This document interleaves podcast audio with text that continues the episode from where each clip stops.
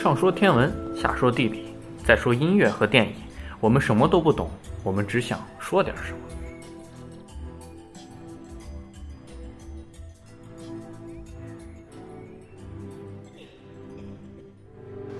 嗯，那我们来聊聊天文。在聊天文之前呢，我们想跟大家说一说，就是在各大的平台，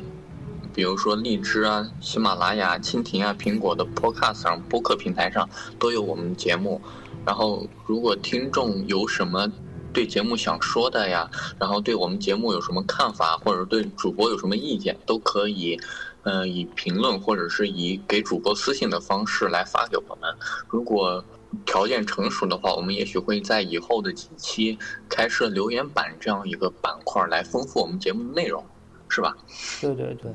反正就我们自己光说也不知道自己说的好不好，就希望大家给我们提提意见什么的。嗯，多一些互动也是好的嘛。那我们现在来聊聊天文。我们这一期天文的主题是，很比较有意思，是在太空中的多种死法。让十四来跟我们聊一聊，到底在太空中我们会怎么死掉？嗯，因为上次我们聊的是，就是宇宙的不是地球的一个命运，然后所以我们接就是在地球上，我们地球死了，我们可能会死。但这个毕竟是一个地球的命运，所以我们这次来聊聊一个个体的一个可能最后会怎么样。嗯，首先呢，先说一个就是可能性比较小的一种一种死死法吧，就是说，就经常会在科幻片中看到，就是外星人侵略地球了，然后我们会被外星人杀死。但是这种可能性非常小，因为。到目前为止还没有发现外星人，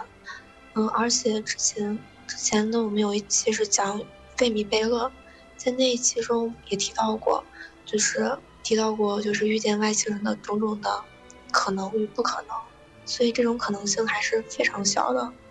就有些人就甚至计算说，呃，你在就宇宙中被一个外星人打死的概率，比被一个就是。在宇宙中被一个人打死的概率还要小，所以，嗯，这个这种这种，目前这种死法目前我们是不用担心的。还有一种，嗯，相比较刚才那种死法而言，应该是更不用担心的一种死法，或者说，基本上不可能的一种死法是，在太空中被冻死，就是有些有些可能会写。科幻小说会说，就是太空船会坏，然后或者是宇航员的那个宇航服漏了个洞呀什么的，然后我们就暴露在太空中了。然后因为太空中的温度很低，所以说人会不会被冻死？其实这个想法是没有什么科学依据的，因为太空中的温度虽然特别低，但是还不足以达到就是直接把人冻死。就是在太，因为太空中是它特别大，然后但是物质又没有那么多，所以相当于是密度还是非常小的。嗯，太空中是一个缺乏粒子存在的，就接近真空的一种状态了。所以，我们处于那那种环境中，就周围没有什么可以就提供让我们就是把我们的热量传递给那种物质上，就相当于没有一个那个热传递的一个。那种条件，所以我们的热量只能以就是热辐射的形式缓慢的散失到太空中，然后这种缓这种散失是非常慢的，所以在我们还没冻死之前，可能我们会遭受到其他的更生命的一些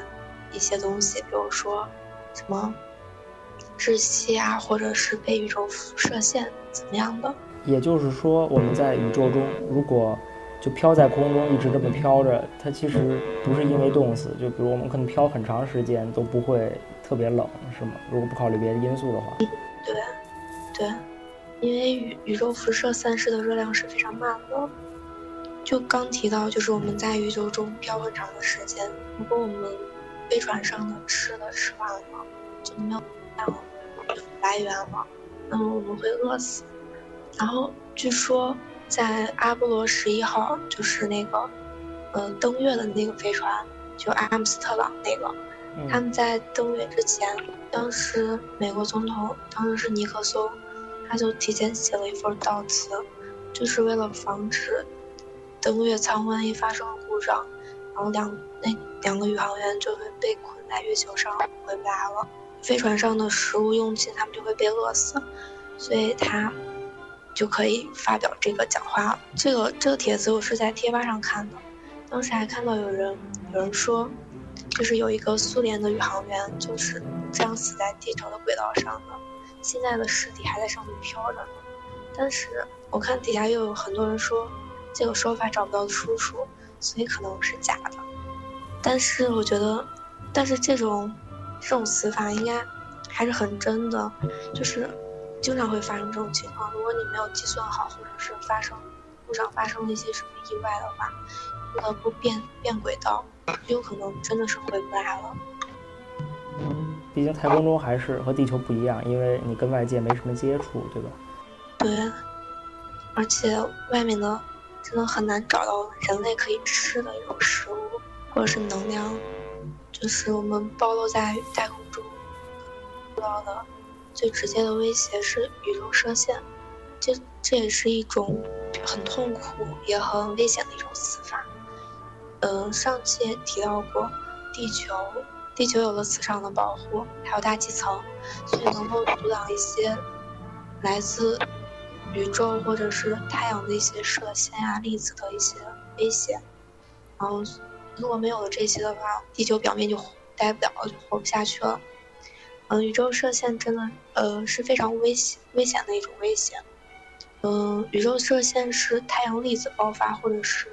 其他恒星爆发产生的一些高能的亚原子粒子。然后，一般的射线，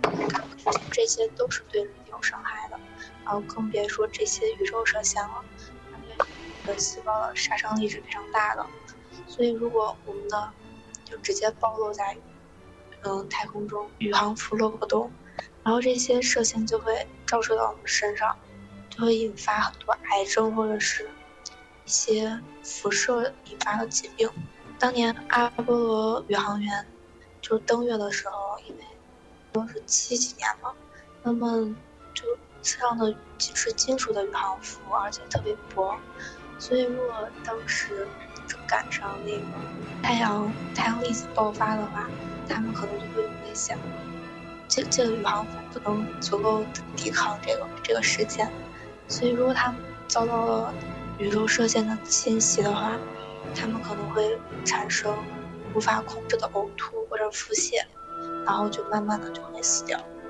是是不是其实就类似，比如人就暴露在了一个可能爆炸的核弹边上啊，这种可能没有那么大冲击力，但是辐射的强度可能是嗯。嗯，所所以一般在那个要去太空探索呀什么的之前，要检测周边的一些环境呀，然后还有太阳的会不会产生一些剧烈的活动，这个是非常重要的。还有一种就是可能性比较大的死法，就是因为压力，就是因为在就是飞船飞行它会有很。大的速度，所以它会产生很大的压力。就以前看过的片，